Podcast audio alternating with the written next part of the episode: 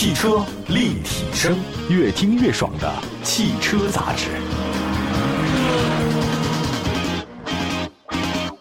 各位好，这里是汽车立体声，欢迎大家的收听。今天我们跟大家分析一下啊，十月初车质网公布的二零二三年九月份国内汽车投诉的排行及分析的报告，又说投诉的事儿了。没错，那数据显示，九月份一共受理的车主有效投诉信息呢，一万八千多宗，环比同比都是上涨。本月份受理的有效投诉信息涉及了七百七十三款车型，还是挺多的。那从整体来看啊，部分日系品牌这个车呢，在九月份出现大幅的异动。那带动月投诉量再次突破了一高位。今年一到九月份累计投诉量呢，已经超过了十二万宗。那在榜单前三十的车型当中啊，超过七成的车型投诉量环比出现了不同程度的上涨。一汽丰田那是投诉的重灾区，一共十六款车型进入到投诉榜单，而且涵盖了绝大部分的主销车型哈。那投诉问题集中在仪表台开裂、部件老化、系统升级问题，其中有四款车型呢高居榜单的前五位。特别是排名榜单第二名的一汽丰田 RAV4 荣放，投诉量环比呢是暴涨超过五倍。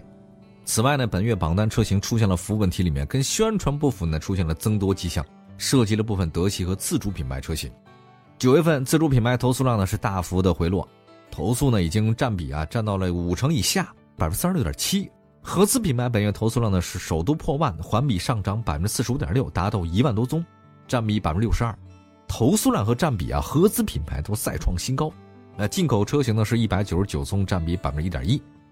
九月份除了美系和日系品牌以外呢，其他各国别的品牌投诉量呢都出现不同程度下降。那么相比之下，美系和日系品牌的投诉量和占比啊，比八月份有所增长。那具体情况呢是，美系品牌投诉量呢是五千四百九十八宗，占比百分之二十九点三；日系品牌四千一百零五宗，占比百分之二十一点九。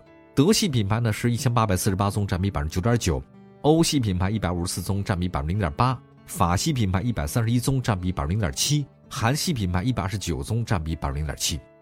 那从车型属性来看，九月份中型车的投诉量翻倍，超越紧凑型车排名第二位。集中在哪儿呢？是日系和美系的品牌投诉量很大，美系车都是大车多一点啊。另外呢，微型车投诉比呢也增长了。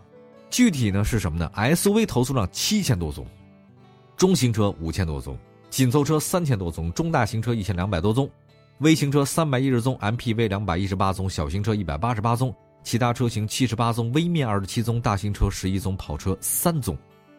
九月份，二零二三款的车型延续上月的增长态势啊，这个投诉量也是上涨了。你看新车啊，还是有投诉的，哎，有一个回落的是什么呢？插电混动车型这投诉量回落了，那相比之下啊，这个汽油加四十八 V 的轻混翻倍了，那现在投诉量也特别大，集中在部分的美系车型，而且纯电动车型投诉量呢明显增长，环比也上涨，投诉量增量呢是部分自主品牌的车型，待会儿啊我会具体说车型的，我们一个一个说。另外，汽油车呢依然是投诉量特别高的车型，达到一万两千多宗，占比百分之六十四点四三。那插电混动车型两千多宗，占比百分之十四点八四；纯电动车呢，投诉一千六百多宗，占比百分之八。这还有很多其他车型，柴油车我没必要讲啊，没太多投诉的。九月份受理的投诉主要问题呢是服务问题啊，出现抬头了，投诉量环比上涨百分之四十七点四，三千多宗啊，占比百分之十六点二。集中在哪儿呢？还是丰田车。综合问题是两千多宗，占比百分之十一点八；其他问题六百多宗，占比百分之三点四。我们再来看质量投诉哪些？车身附件和电器，这个是投诉爆发了，投诉故障数再度破万，环比上涨百分之四十六，占比超过六成。其实这呢就跟部分美系、日系品牌有关。具体情况来看啊，这个车身附件和电器投诉是一万两千多个，占比百分之六十四；发动机、电动机是三千多个，占比百分之十六点八；变速箱一千两百多个，占比百分之六点六；前后桥及悬挂系统是七百三十个，占比百分之三点七。转向系统一千多个，占比百分之五点四；制动系统投诉呢，占比百分之二点二；轮胎也有投诉，离合器也有投诉。那九月的问题当中啊，占比格局再度发生了转变，服务流程不完善，一家独大，投诉占比超过四成，达到百分之四十三点九，投诉量是两千七百多个啊。具体表现就是系统升级问题跟部分丰田车有关。此外呢，销售欺诈跟承诺不兑现的投诉问题啊，这个也出现了明显增长，其中啊。承诺不兑现的涨幅最高，比八月份上涨百分之三十一点五。那么九月份的其他问题，什么像价格变动啊，这个也是投诉的亮点。比八月份提高了四十一点八个百分点。好吧，以上啊说的是整体情况，我们来看看九月份的投诉榜单有哪些车型上榜呢？汽车立体声，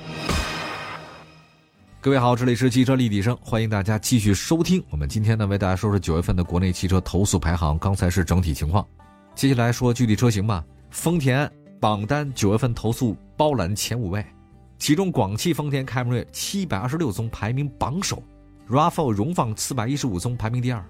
典型问题是什么呢？系统升级、影音系统故障，还有其他问题。这两个车型被消费者投诉原因是车机系统它不能升级了，不是故障，是不能升了。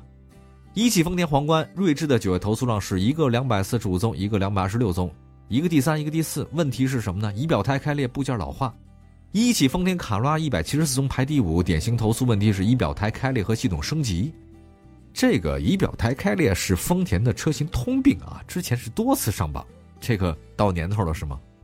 比亚迪宋 PLUS 新能源九月份投诉量一百五十七宗，排名第六位。它的问题是混动模式故障和服务价格变更。之前这种问题啊，它就进过排行榜的前几十位。林肯航海家九份投诉量一百四十三宗，排名第七位。问题是系统升级和影音系统故障。这个销量不大呀，林肯航海家，它能进排行榜投诉的前十，这让人非常意外。基本上你卖的车多，你进投诉排行榜数量前面是可能性很大。你卖的少嘛，你就肯定没多少事儿嘛。但这林肯航海家确实是个事儿啊。那数据显示，航海家今年前八个月只卖了一万两千多辆，前八个月只卖一万多辆，但投诉量就这么大。领跑 T 零三九月份投诉量是一百四十宗，排名第八位。典型投诉问题是价格变动和影音系统故障。比亚迪元 Plus 九月份投诉量是一百零五宗，排名第九位。典型投诉问题是价格变动和服务价格变更，比亚迪汉九月份投诉量是九十九宗，排第十位。问题是混动模式故障和价格的变动。我们再来看宝马吧，华晨宝马五系九月份一共投诉九十八宗，排第十一位。问题是传动轴异响跟宣传不符，这是国产宝马的老问题。丰田雷凌九月份投诉量九十三宗，排第十二位。它的问题是系统升级，这其实跟 RAV4 荣放卡拉的投诉问题是一样的，就是没法升级了。比亚迪秦 PLUS 九月份投诉量是八十七宗，排第十三位。问题是混动模式故障、价格变动。亚洲龙八十六宗，排名第十四。问题是系统升级和其他。华晨宝马 X 三三系的投诉量是八十二宗、七十六宗，一个第十五位，一个第十六位。X 三华晨宝马典型投诉问题是跟宣传不符和制动系统异响。三系呢是传动轴异响和制动系统异常磨损。从车主的投诉问题来看，华晨宝马的三款销售主力车型都是来自于行驶这个机构，所以它的问题比较大。银河 L 七的九月份投诉量七十二宗，排第十六位。它的问题是宣传不符、影音系统故障。那很多车主说什么呢？他买的车型啊，不能买那个高阶的智能辅助。还有的车主遇到车机问题。另外，比亚迪唐九月份投诉量六十九宗，排名第十八位。问题是混动模式故障跟宣传不符。哈弗 H 六、领跑 C 幺幺、小鹏 G 九都是六十四宗，排第十九位。咱来看啊，哈弗 H 六的问题是什么？变相收费和系统升级，这还是车机系统，之前也这样，就是之前不收费，你现在收费了吗？领跑 C 幺幺是价格变动和销售承诺不兑现，小鹏 G 九呢是价格变动，刹车偏软。现在小鹏压力很大，对吧？我看王凤英王总主要负责销售嘛，他现在从长城过去了，那小鹏 G 九啊，他得推新车。这官方降价，但是这么一降，老车主就投诉了，这你不对呀，刹车偏软，另外是产品调校问题，也是他的事儿。还有一位2022款702 MAX 的车主表示，刹车不线性，前段软，后段就点头了，前面软后面硬，你这得晕车什么的啊！下雨天这个漂移，小鹏。那比亚迪驱逐舰零五的这个九月份投诉量六十三宗，排名第二十二位，问题是混动模式故障和价格变动。别克君威排名第二十三位，问题是无法启动和车灯进水。极氪零零幺是排名第二十四位，问题是销售承诺不兑现，车门故障。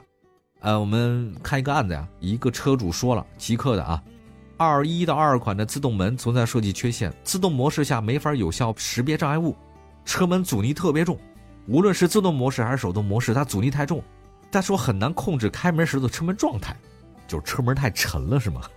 还有丰田皇冠陆放、福特蒙迪欧、比亚迪宋 PLUS 同样都排名第二十五位。皇冠陆放的典型投诉问题是影音系统故障，蒙迪欧的问题是导航问题，宋 Pro 的问题是混动模式故障和服务价格变更。Smart 精灵一的这个投诉量呢排名第二十八位，问题是宣传不符，疑似减配。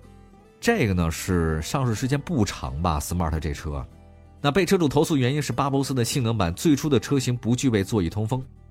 腾势 N7 呢是四十九宗排名第二十九位，它的问题是价格变更跟宣传不符。